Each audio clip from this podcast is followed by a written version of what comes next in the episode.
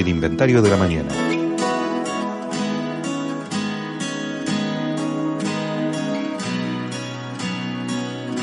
Todo lo que pasa.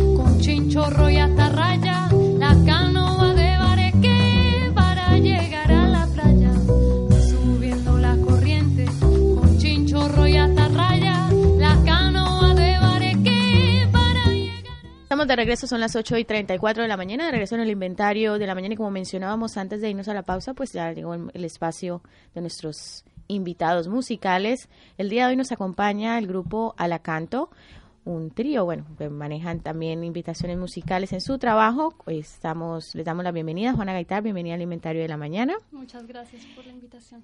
A ustedes por de darnos esta música tan, a mí me gusta especial, escribían un mensaje, gracias por la entrevista, no, gracias a, a ustedes por la, por la música, también nos acompaña Eric Copets, mira, tanto lo repetí, Nicolás de la Pava, bienvenidos. Hola, buenos días.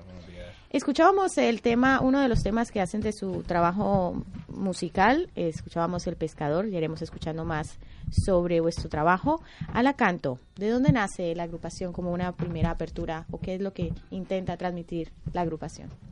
Em, nace con, con, la intención de, de, cantar y revivir eh, el legado de las canciones tradicionales latinoamericanas. Em, ponemos mucho énfasis en, en, el lenguaje, en el poder de la palabra. Elegimos letras eh, que, que, contienen, que, que, contienen en sí mismas poesía. Y, y, nuestro trabajo es básicamente esto, escoger estos temas que en algún momento nos han llegado em, al corazón, ¿no? y, y hacemos los arreglos musicales y le ponemos eh, nuestra parte, ¿no? Nuestra, nuestro arte. Em, hacemos espacios de improvisación colectiva y, y, como dijiste antes, estamos intentando traer músicos invitados especiales para compartir con nosotros. Dices que vienen del corazón, de esto es porque básicamente, bueno, dos de ustedes son colombianos, es, dicen que es como, la base es afrocolombiana, ¿no? La base musical donde invitan a diferentes autores latinoamericanos. Tengo un señor catalán, ¿cómo ha sido este acercamiento a este género musical, esta influencia afrocolombiana? Eh, bueno, ha sido un acercamiento muy enriquecedor, pues sobre todo yo venía de tocar música más de jazz, más moderno, y bueno, con ellos dos pues fuimos investigando ritmos y los patrones rítmicos y toda la música colombiana y sudamericana en general, mezclando diferentes patrones y bien, la verdad es que bien, haciendo un poco a nuestra manera, pero muy enriquecedor sin duda. Sí, a mí me gustaría, le estoy diciendo a Oscar mientras están hablando, que me pongan las 7 de Violeta Parra, nada menos que gracias a la vida han elegido, ¿no? La, la música ustedes eligen, como dices tú, autores, eh, cuando hablas de los patrones de ritmo, dice cómo se puede combinar ¿no? los patrones de ritmo y después elegir la letra ¿no? que coincida con eso. ¿Qué es a lo que le dan más valor ustedes? ¿A lo que dicen o al cómo lo dicen? Bueno, aquí que hable el baterista eh, del ritmo. No, eh, partimos de, de, la letra, ¿no? Del, del, de, la, de la poesía. Eh, la mayoría de, de los temas ¿Pero la letra como forma estética o como contenido? Como contenido, o sea, el contenido de la letra, ¿no? Y, y luego, luego buscamos un poco la manera de... Mm, probamos, probamos diferentes cosas prueba y error, ¿no? Probamos y vemos si nos gusta y si no cambiamos. Y vamos probando hasta que, hasta que encontremos el punto del equilibrio entre la letra y, y la música. Eh, es, sí, en realidad es un, un, poco laboratorio, ¿no? De coger algo que, que hemos escuchado desde pequeños en casa, que es música que le gusta a nuestros padres, que conoce la mayoría de gente que tenemos a nuestro alrededor. Y, y lo que hacemos es un poco ponerla en, en, nuestro contexto, en nuestra realidad, en nuestros aprendizajes, en, en, lo que a nosotros también nos gusta, pues para que un poco con la intención de que eso pueda llegar a gente como nosotros, ¿no? Y que de una manera diferente, sí, con otro lenguaje también. Sí, sobre todo, no, no hay que olvidar una cosa, sobre todo en, en Sudamérica, eh, las letras, por lo menos que la gente considera con un más alto contenido, son nacidas justamente en regímenes dictatoriales. ¿no? en donde la gente se ve totalmente en donde los músicos toman más que la música como música como un arma social ¿no? claro. algunos no pero otros sí han tomado como un arma social eh, claro, eh, durante un tiempo eso se mantiene, post dictadura esa, esa música se mantiene y después va perdiendo efecto porque efecto va perdiendo la causa que la genera. En este caso, ¿cómo se puede reflotar todo eso, traerla, que si bien, como tú dices, puede haber un clima de crisis, no es la génesis de esa música. La génesis de la música es realmente la violencia social, la violencia física. Hoy es una violencia económica. ¿Tú crees que es extraportable una cosa en otra? Eh, bueno, lo, lo, que sucede más, eh, hemos escogido temas que, como tú dices, son temas que, claro, que nacen en situaciones de, de guerra, de conflicto, de, de, dictaduras. En el caso de Colombia ha sido más en conflicto de guerra, como los temas que tocamos aquí. Pero eh, hemos escogido temas que, que, que destacan sobre, sobre todo sensibilidad humana, ¿no? No hablan tanto directamente de la guerra, ni de, ni de lo que se está viviendo, pero hablan de, de, rescatar los valores más sencillos, ¿no? Y que son los que normalmente salvan a las personas cuando no les queda otra, ¿sabes? O, otra cosa en que confiar. Entonces eh, se van a lo, a lo sencillo, a los valores sencillos, al amor, al respeto, a, a la naturaleza, al campo, a la región donde viven, al país, ¿sabes? Entonces rescatamos un poco las letras que tienen este contenido, ¿no? Que se pueden, digamos, eh, interpretar de diferentes maneras y en diferentes épocas. Yo creo que igual son letras que, de hecho lo pensamos, ¿no? Como si esas letras iban a, iban a tener algún reflejo hoy en día. Y de hecho yo creo que lo tienen, yo creo que lo tienen más, más allá de recordarle a las personas su país o, uy, esta canción me la, me la ponía mi madre o... Eh, recuerdan también valores, valores. Sí, no hay ninguna duda. Además, no hay que olvidar que, como tú dices, si bien no está explícito porque no se podía ser explícito, se, casi siempre son canciones metafóricas y aquella mujer a la cual va dedicada la canción termina siendo la libertad, la democracia o la madre tierra. En definitiva, uh -huh. siempre han sido simbólicas.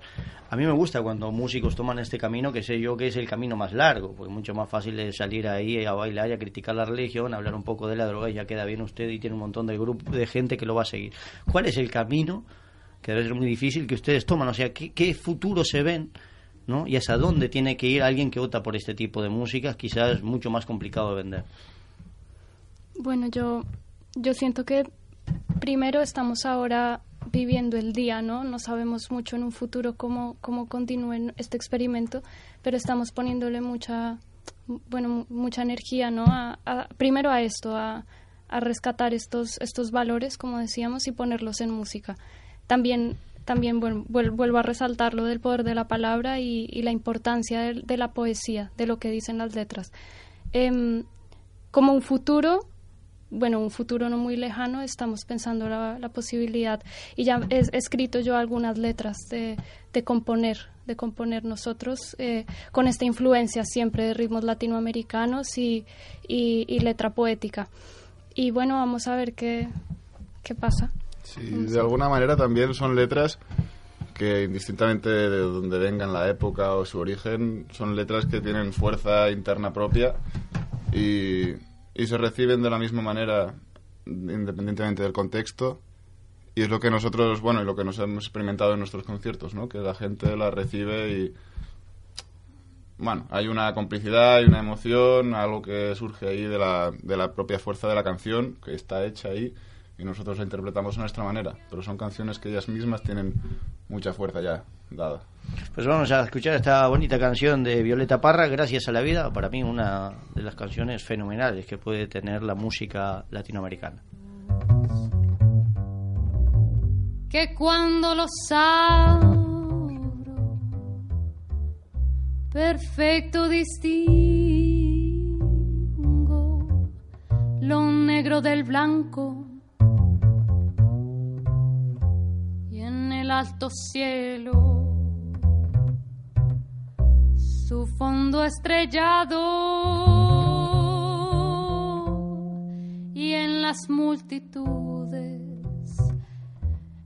el hombre que yo amo. Gracias a la vida que me ha dado tanto, ha dado el sonido y el abecedario, con él las palabras. Bueno, si hay una cosa que, que, permite este tipo de canciones que además son muy conocidas, quien en su casa no la ha escuchado alguna vez, es que nos permite ver el trabajo de quien lo canta inclusive en el fraseo, eso está muy bien, uno lo tiene tan incorporado en su oído, en cómo lo cantaban, que puede ver... Yo creo que es el riesgo y el reto, ¿no? También de cara a que tú escuches un tema y que te pueda atrapar nuevamente desde otra perspectiva, yo creo que es una cosa de rescatar. sí, sí, tiene un reto y una ventaja que... Eh, a ver, el reto es este, ¿no? Que cuando uno lo escucha, tiene tiene ya, sí, sí, tiene ya algún apoyo, ¿no? Pero tiene la ventaja que, que ustedes decían que cuando lo cantas en público, sobre todo en público, como la gente, más allá de, de, si lo hacen bien o mal, a mí me gusta, pero hay gente que no puede gustar, tiene el resorte emocional de haberlo escuchado, de despertar cosas dentro que no van en cómo ustedes lo hagan ni, ni, en, ni en cómo lo canten, que vaya implícito en la canción cuando la escucha, que le trae esos recuerdos, no sé, de la mamá, del papá, de su casa, y ya lo tiene ganado, ¿no? O por lo menos, claro, usted la destroza, ah, no, no hay que no sale, pero en este caso que ustedes son músicos, claro, les puede gustar más o menos la versión, pero que uno tiene que reconocer es que hay músicos detrás. A mí me puede gustar más o menos una versión, pero si entiendo que el trabajo está bien hecho, mire, usted no tiene que decir. Lo peor es cuando dice, no hay ni músico y le han destrozado la canción, que en este caso a mí me, gusta mucho la versión que haces tú de este tema. Eh, más aún me gusta cuando la gente crea. Es difícil eh, generar su propia canción, o sea, tener su... Si bien transmitir la opinión de otros, elegir la opinión de otros, también es transmitir lo que uno piensa, creo que cuando generan sus propias canciones, cuando escriben sus propias letras, ya hay una identidad más, ¿no? Un valor agregado. ¿Es difícil llegar a esto? Bueno, es, es a veces, a mí personalmente es, son momentos. Hay días y, y, etapas en las que tengo más que decir y hay etapas en las que no, no digo tanto, ¿no? Y, y bueno, a mí me gusta escribir, pero ahora, ahora estoy en el proceso de poner esas palabras ponerlas en música, ¿no? Y, y, estamos en este proceso, ¿no? Intentando usar esta influencia porque igual es, es, muy, ahora es muy nuestra, la sentimos muy, muy propia esta influencia latinoamericana y queremos de alguna manera lograr fusionar estas dos cosas, ¿no? Nuestras vivencias y nuestra actualidad con, con, estos, con estos géneros. Hay una cosa que yo pienso en el mundo de la música, no sé si es real o no, pero para mi forma de ver, y han venido un montón de grupos, la, la letra está menospreciada en un grupo de música. Y voy a explicar por qué. Al señor que toca el bajo, nadie le da la guitarra. Y al señor que toca la guitarra, por lo general, si no sabe cantar, no lo ponen a cantar. ¿No? Y cada grupo se busca sus componentes. En me parece que la letra es tan poca cosa dentro de un grupo que yo no he visto un solo grupo aquí que venga y me diga, este señor escribe. Este señor es un poeta, este señor se dedica a escribir. La mayoría de los grupos tanto prescinden de esto que casi siempre cantan letras que son de otros grupos, ¿no? Como si tener un poeta dentro de un grupo no fuera una cosa genial y fundamental, que en este caso puede ser como tú, alguien que está dentro que escriba, pero en caso de no estarlo, yo creo que lo más lógico sería tenerlo, ¿no? Es tan importante como el tipo que toca el bajo o el tipo que toca la guitarra pero no es así visto por los músicos. ¿Por qué en el mundo musical, y esto es real, ¿eh? aquí vienen un montón de grupos, nadie tiene su letrista? ¿Por qué no tiene el mismo peso la letra, ¿no? como músico también dentro de eso, que tienen los músicos propios que tocan instrumentos? Bueno, eh, primero supongo en parte porque escribir sabemos todos y hablar sabemos todos. En cambio, el instrumento requiere una técnica, un estudio. Otra cosa es hacer música y otra cosa es hacer poesía. Pero escribir, todo el mundo sabe escribir. Todo el mundo sabe escribir su nombre, todo el mundo sabe escribir su... Entonces, de alguna manera, entiendo que la, que la gente es una manera de aproximarse a ello. Es una puerta a la música, si eres músico y tienes algo que decir, te pongas a escribir tú una letra y hagas una aproximación igual a lo que sería literatura o poesía. Eh, ciertamente podría ser un componente más del grupo, un poeta autónomo, que no sea músico, que sea poeta o escritor y escriba sus letras. Sin duda, de hecho, esto es lo que pasaba con el trío de Mercedes Sosa. Ah, bueno, pues eh, en, esta época, ¿no? La, música de protesta que llaman que hacía Mercedes Sosa, pues el esposo de Mercedes eh, era siempre el que escribía la música y, Armando Tejada Gómez escribía la poesía y Mercedes la interpretaba. Entonces hacían un trío, un trío de esto como de, bueno, de, interpretación, de, de, composición de letra y, y de música. Pero ahora que lo dices, bueno, yo no sé por qué, depende mucho, porque, porque para mí hay mucha gente que le pone mucho énfasis a, a la letra, depende de la música que sea, ¿no? Pero, pero si tú te pones a pensar, mismo por esto lo que decía Eric, que, todos sabemos hablar, todos sabemos escribir, es el elemento más cercano en la música. Si tú vas a un concierto, casi siempre la que más se lleva la atención es, eh, es la persona que está cantando porque es el lenguaje más cercano a, los seres humanos, la voz. Y, y, principalmente por esto creo que, bueno, que, que es importante, ¿no? Y que, y que se destaca más, pero depende del tipo de música al que tú te quieras referir. Si hablamos de música instrumental, es diferente, ¿no? La, la aproximación. Pero, pero bueno, si es música vocal, ya es algo diferente. Bueno, no debemos alejar que en este tipo de proyectos requiere una investigación pues, también de cómo nace el género, de cómo se escriben estas canciones, ¿no? Pero ¿cuál es también esa formación musical que tiene cada uno? Son del jazz, ¿cuál es la formación musical que tiene pues cada uno de vosotros? Pues eh, nos hemos conocido en el conservatorio, en el conservatorio del liceo, con principalmente Juana y Eric y, y después yo, posteriormente los he, he conocido a Eric y al principio éramos más, éramos, teníamos un percusionista y, y bueno, poco a poco nos fuimos quedando con el, con el formato de trío. Una segunda cantante eh, también. También, sí. Y, y bueno, finalmente nos quedamos con el formato de trío. Eh, los tres somos estudiantes de jazz y, y Juana y yo veníamos de Colombia con sobre todo con, con, mucha información de música tradicional. Yo había trabajado ya con, pues, con, músicos tradicionales, la parte de la percusión, y tuve un maestro de, de, instrumento que también estaba muy relacionado con la música tradicional colombiana, y a través de eso me acerqué mucho a, a, las canciones tradicionales que que de hecho ponen, ponen, ponen mucho énfasis en la letra, porque lo único que hacen es contar su cotidiano, ¿no? Cuentan su cotidiano y hablan, hablan de, de lo que les pasa. Y pues son gente del campo, hablan de las gallinas, hablan del, del invierno, hablan del verano, eh, hablan de las mujeres del pueblo, hablan de eso, esas canciones. Y un poco a través de esas canciones fue que yo desperté esa sensibilidad hacia ese tipo de escritura, ese tipo de letra.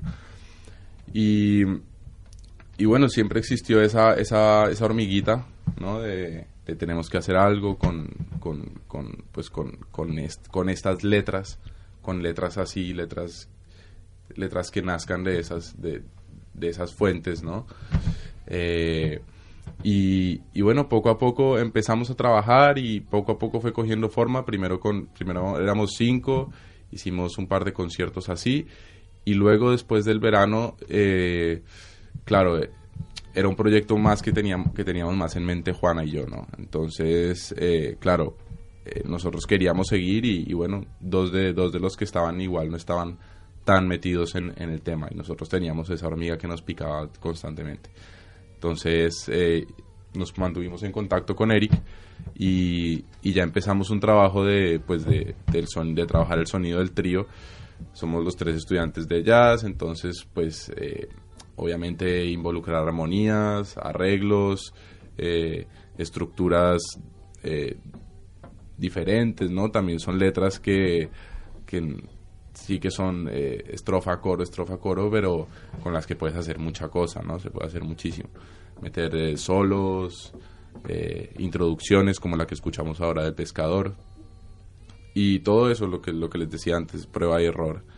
Probando en casa los tres juntos, cada uno proponiendo un arreglo diferente, probando las cosas y, y bueno, y luego escogimos los invitados del disco y, porque bueno, pues nuestra formación musical es guitarra eléctrica, mi voz que es Juana, Eric es el contrabajista y tú que es Nicolás, pues batería y percusión menor, ¿no? Pero ahí, digamos, son, la base del trío, pero hay invitados siempre, otros, ¿no? músicos. En el disco también escuchamos que también hay vientos. Otros músicos hicieron parte, pues, de este proyecto de grabación. Tuvimos el, el gran honor de contar con un gran saxofonista eh, de jazz que se llama Miguel Villar, Pincho le llaman y, fue para nosotros una inmensa alegría que, él quisiera participar de esta grabación. También contamos con una con una con un, con un chico de Katmandú que se llama Vinod Katuwal que que contactamos porque yo lo, escuché por internet un día, toca la flauta bansuri y, a mí me pareció precioso. Me pareció precioso su, su, bueno, su interpretación, su manera de tocar, su manera de aproximarse y de, de tocar mucho el corazón con, con su música y lo decidimos inmediatamente llamar para, para invitarlo a participar. Y, bueno, y nuestra, nuestra antigua cantante, compañera de, grupo, Marta Casas, también nos acompañó en un dúo de, bueno, en una canción de estas, hicimos un dúo de voces. Y, y bueno, y Hugo, Hugo Sousa, también un compañero que, que toca el djembe. El djembe. Y bueno, la idea es continuar invitando más gente. Sí, fue una grata sorpresa porque tampoco no habíamos planeado los temas con estas colaboraciones y fue pues en el último minuto antes de grabar dijimos estaría bien tener a gente y pues fue una, un acierto total la gente, los temas que interpretaron y cómo salió, o sea, fue nosotros mismos muy sorprendidos del resultado porque encajó muy bien todo. Pues escuchamos un poco más. Ya la cantó este. Eh, ¿Dónde puede comprar este? Se llama Eclipse, ¿no? Este, ¿Dónde lo puede comprar? ¿Dónde lo puede adquirir la gente? pueden entrar eh, directamente a nuestra página Wix, que es www.alacanto.com.wix slash. Al revés. .wix.com slash alacanto y ahí lo pueden comprar por internet directamente. Pues muy bien, a todas aquellas personas interesadas, se llama Eclipse y seguimos escuchando un poco más de este trabajo de Alacanto. Y con huevos se machuca, y mi porro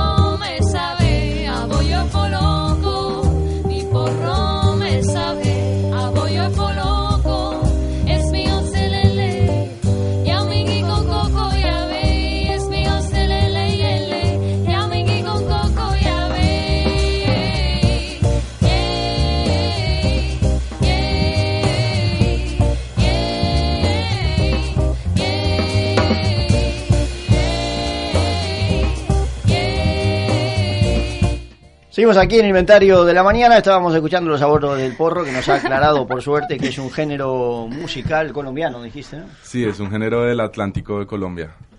Pues muy bien, eh, ¿cuándo tienen un toque para que toda aquella gente que está del otro lado los pueda ir a escuchar?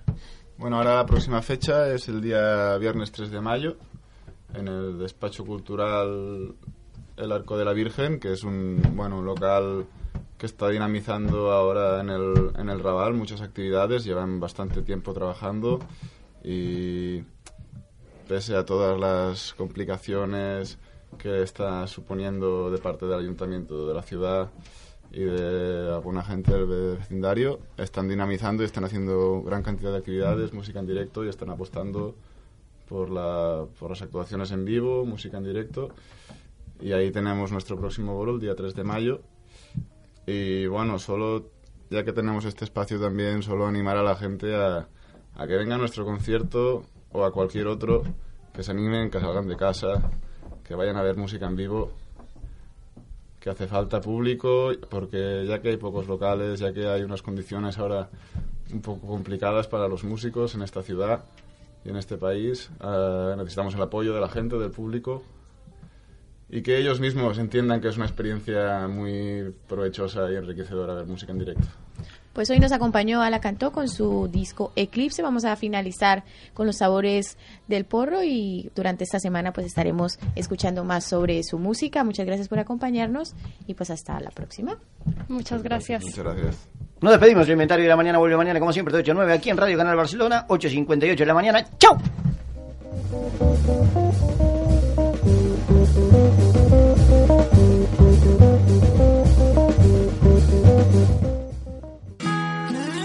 El inventario de la mañana.